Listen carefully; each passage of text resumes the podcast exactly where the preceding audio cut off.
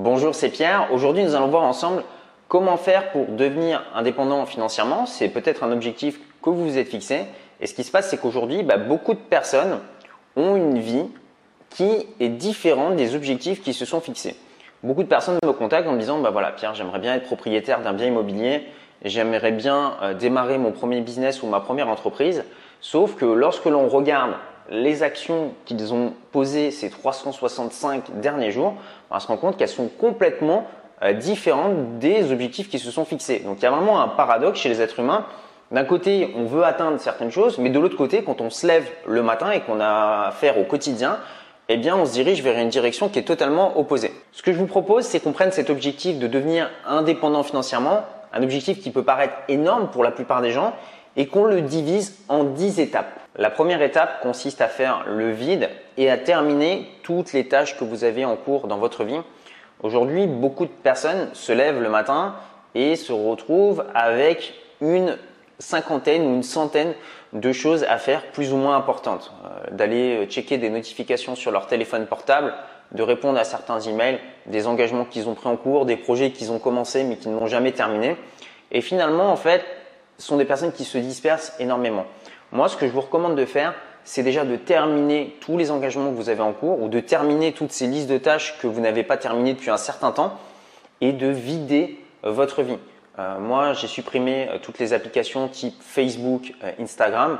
je ne regarde plus la télévision. Le simple fait de faire ça, bah, ça permet en fait de se libérer énormément de temps et de ne pas avoir son attention qui va se concentrer sur des choses qui ne sont pas en rapport avec nos objectifs. La deuxième clé consiste à refuser la spéculation. Aujourd'hui, j'ai beaucoup de personnes qui me contactent et qui me disent voilà, j'aimerais acheter une action, la revendre plus cher, acheter un bien immobilier, faire une plus-value ou euh, acheter une crypto-monnaie, la revendre plus cher. Sauf qu'on se rend compte qu'il y a un problème avec ce business model, c'est que certes, on peut gagner de l'argent à un instant T, mais c'est quelque chose qui est difficilement reproductible puisque vous êtes dépendant du marché. Donc si vous avez un marché aussi, vous allez gagner de l'argent, mais il suffit que le marché se retourne pour que vous perdiez de l'argent. Je vais plutôt vous recommander d'avoir une mentalité d'investisseur et de vous focaliser sur le fait de développer des revenus récurrents comme un investisseur immobilier qui va toucher bah, des loyers tous les mois, bah, son capital et son patrimoine va augmenter progressivement. Pareil pour une personne qui a un business qui lui génère du cash flow. Voilà, il a des clients qu'il paye de façon récurrente, ce qui lui permet d'augmenter son patrimoine. Le troisième point consiste à regarder les dépenses qui ont été faites sur les 365 derniers jours et de se dire est-ce que sur ces dépenses, il va y avoir des dépenses qui vont continuer à faire augmenter mon patrimoine sur les 10 prochaines années? Par exemple, est-ce que le fait d'acheter un smartphone, euh, une voiture, de nouveaux vêtements va me permettre d'augmenter mon patrimoine sur les 10 prochaines années? Ou est-ce que le fait d'avoir acheté un ou deux biens immobiliers euh, cette année va me permettre de faire augmenter mon patrimoine sur les dix prochaines années. Alors attention, je ne vous dis pas qu'il ne faut jamais se faire plaisir, mais l'idée c'est de se dire voilà, sur les dépenses des 365 derniers jours, bah, je peux au moins en consacrer une partie sur l'achat d'actifs, sur l'achat de biens immobiliers, sur la création de business qui vont me permettre de continuer à toucher bah, des revenus dans les dix prochaines années. La quatrième clé consiste à investir automatiquement voilà, je ne vais pas vous répéter la phrase euh, payez-vous en premier, vous l'avez déjà entendu euh, des centaines de fois, mais l'idée c'est de se dire comment est-ce qu'on met ça en place concrètement. Bah, C'est de se dire à chaque fois qu'on a une source de revenus, que ce soit un salaire, que ce soit un loyer que vous touchez, que ce soit des revenus que vous allez toucher par rapport à votre business, choisissez un pourcentage, 10 ou 20%, et avant de commencer à payer euh, les choses du quotidien, prenez ce pourcentage et vous le mettez de côté pour ensuite acheter de nouveaux actifs ou développer un nouveau business. Donc c'est quelque chose qui doit être fait automatiquement. Donc moi ce que je vous recommande c'est en début de mois d'avoir déjà un virement programmé qui va diriger cet argent vers un compte à part. Et ensuite cet argent bah, c'est de l'argent que vous allez peut-être pouvoir utiliser pour faire un apport dans l'immobilier en plus d'utiliser le crédit immobilier, ce qui va vous permettre d'acheter de nouveaux biens immobiliers ou de prendre cet argent et de le réinjecter dans l'un de vos business. La cinquième clé consiste à découper l'objectif de devenir indépendant financièrement en petites tranches. Si par exemple aujourd'hui votre objectif c'est d'avoir 2000 euros net dans votre poche chaque mois, eh bien ce qu'on va faire c'est qu'on va découper cet objectif en 30 jours. Ça veut dire 67 euros net dans votre poche chaque jour. Maintenant on peut encore aller plus loin et se dire voilà, c'est 67 euros par jour. Est-ce que c'est quelque chose qui va venir d'une seule source de revenus alternatifs? Non, on peut encore le découper encore plus.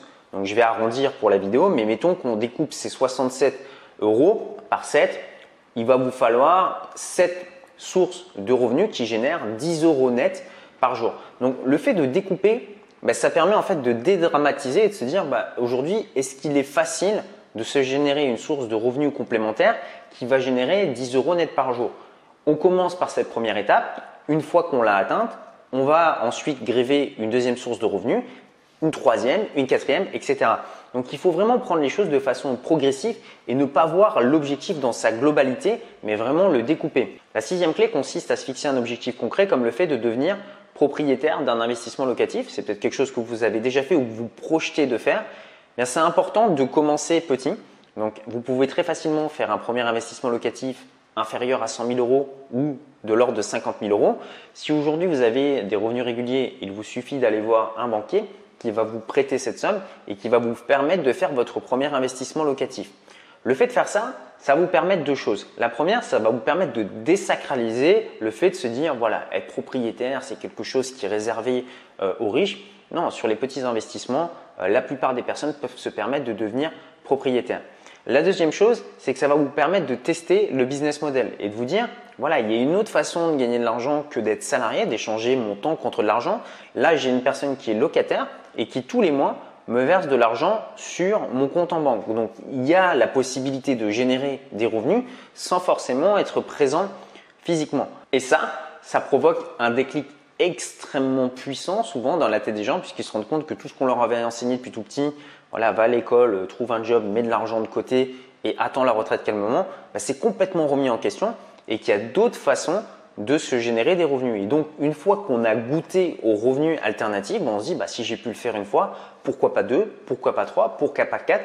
Mais le plus important reste de mettre en place cette première action, de devenir propriétaire de son premier bien immobilier. La septième étape consiste à lancer votre premier produit ou votre premier service cette année Très souvent, j'ai des personnes qui me disent Voilà, Pierre, j'aimerais bien être indépendant financièrement. Je lui dis Est-ce que tu as un produit ou un service à vendre? Est-ce que tu as quelque chose à vendre autre que ton temps?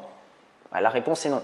Bah, ces personnes ne deviendront jamais indépendants financièrement si elles continuent comme ça.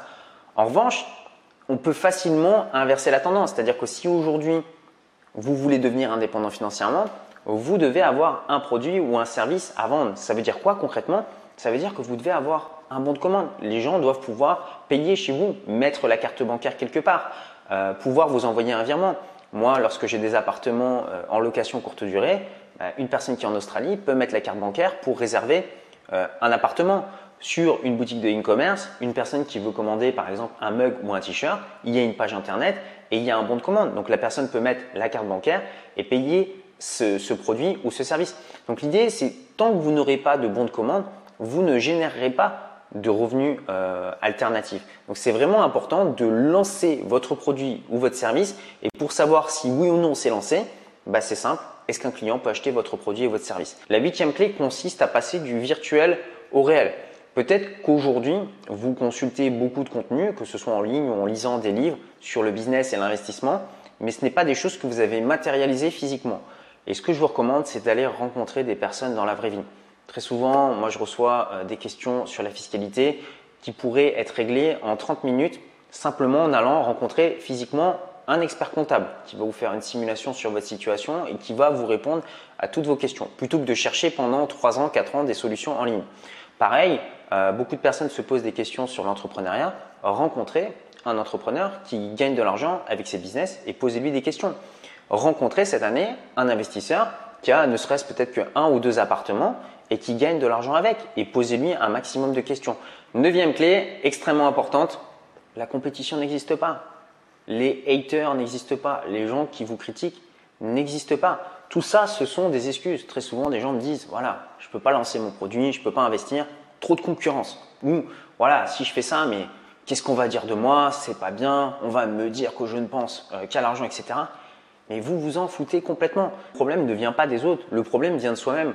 Moi, ce que je peux vous dire, c'est que dans le business, je ne suis pas effrayé euh, de la concurrence pour une raison très simple, c'est que la plupart des gens arrêtent en cours de route. Ils se découragent eux-mêmes, c'est-à-dire qu'ils se comparent toujours à leurs concurrents, puis finalement, au bout de 4, 5, 6 mois, 1 an, ils abandonnent euh, leur activité. Finalement, la seule compétition que vous devez avoir, c'est la compétition avec vous-même.